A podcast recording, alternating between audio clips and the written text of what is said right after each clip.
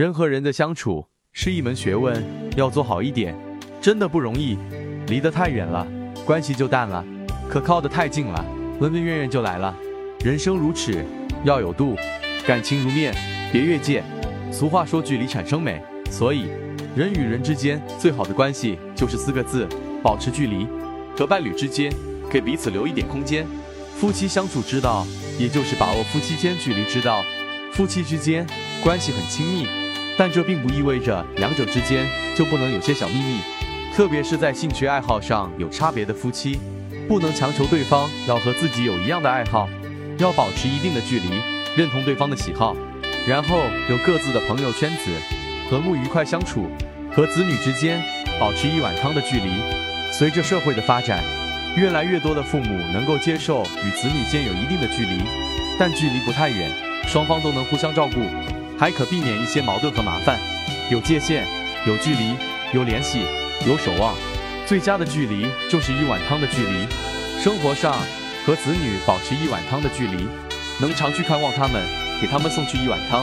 心理上也要和子女保持一碗汤的距离，不会因为太热而烫到他们，也不会因为太冷而凉了心意。和亲人之间不能没有恭敬心，亲情是难以割舍的情感，和亲人相处。不要太随意，一定要有恭敬心。获得亲人的帮助要感谢，亲人有难处也要及时提供帮助。亲人家中的事情，人家愿意说的就好好听着，不愿意说的就少打听，不要干涉，更加不要肆无忌惮。每个人心中都有不愿被别人涉足的角落，尊重他就是尊重你们的亲情。和朋友之间，时刻牢记无所求。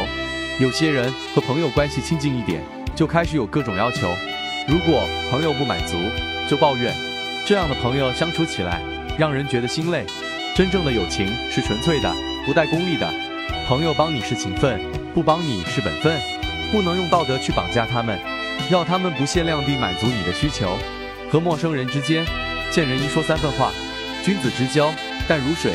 有些人是第一次见，有些人一年见一两次。和这些不熟悉的人相处，就算第一印象再好。